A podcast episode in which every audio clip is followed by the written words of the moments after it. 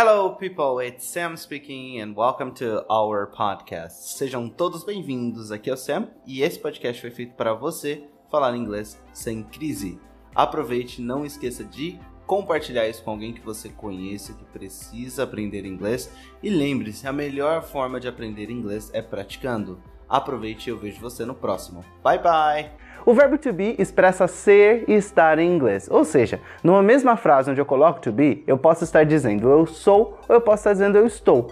Como é que eu sei o que está acontecendo nessa frase? Eu tenho que sempre analisar o contexto. Mas antes de a gente partir para o contexto, vamos falar da estrutura e do uso prático desse cara. Para fazermos isso, vamos começar aprendendo dois pronomes importantes: o pronome I e o pronome you.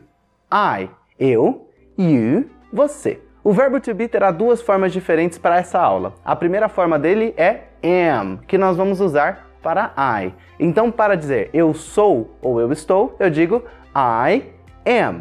Para dizer você é ou você está, you are. Muito bem. Então, para dizer eu sou Sam, eu digo I am Sam. I am Sam.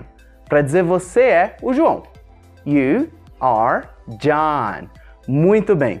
Aprender essa estrutura básica aí do to be vai te ajudar muito lá na frente. Confia e vamos lá. Very good. Agora que você já entendeu o básico do to be, vamos aprender a fazer sentenças negativas usando o verbo to be. E para isso nós vamos contar com a ajuda de uma palavrinha, um advérbio maravilhoso, o advérbio not. Not é a palavrinha que nós vamos usar para negativar o verbo principal da frase. Por exemplo, na frase I am Sam, ok? O verbo aqui é o verbo to be. Para eu negativar esse verbo, eu vou colocar o not depois dele. Então, para dizer eu não sou Sam, eu vou dizer I am not Sam. Perfeito. I am not Sam. Eu não sou Sam. Agora, para eu fazer uma sentença negativa com you, eu vou fazer a mesma coisa, colocar o not depois do verbo to be, aqui o are, ok? Vamos ao exemplo? Você não é o João. You are not John. You are not John. Muito bem. Agora que você já viu esse uso do not, tem uma coisa muito importante e um daqueles segredos que vai te fazer falar inglês com naturalidade. Not sempre vai ir depois do verbo principal ali daquela frase. É isso mesmo, essa regrinha do not, você vai usar ela para o resto da vida.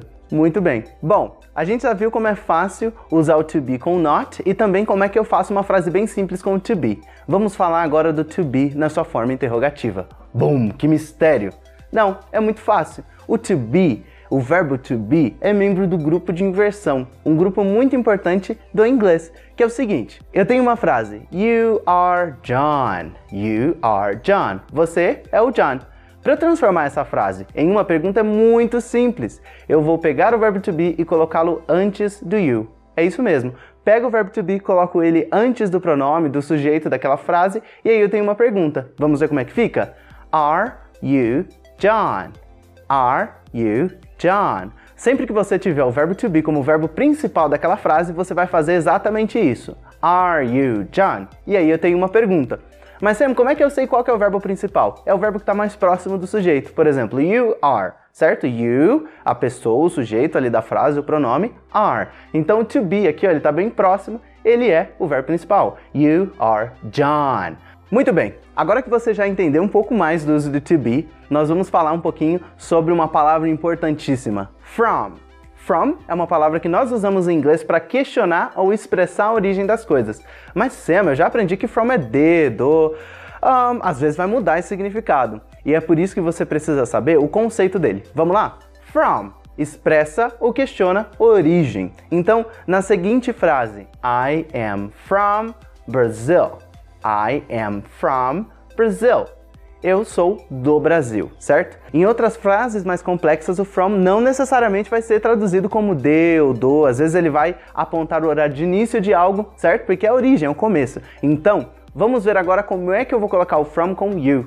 Mesma coisa, depois do verbo, e aí eu falo de onde eu sou. You are from Brazil. You are from Brazil. Muito bem. Agora que você já entendeu o uso de from, vamos criar uma lista de nacionalidades e países para a gente praticar? Vamos fazer assim: nacionalidade e depois país, ok? Brazilian, Brazil, America, simplificado, American, Chinese, China, German, Germany. Muito bem, agora que você tem uma lista de países e nacionalidades, vamos construir algumas frases para fechar essa aula com muita prática? Are you from Brazil? Yes, I am from Brazil. No, I am not from Brazil. Are you from America? Yes, I am from America. No, I am not from America. Are you from China? Yes, I am from China. No, I am not from China. Are you from Germany? Yes, I am from Germany. No, I am not from Germany. Na aula de hoje você aprendeu três regras muito importantes que você sempre vai usar. A primeira é que o to be para I é am, que o to be para you é are.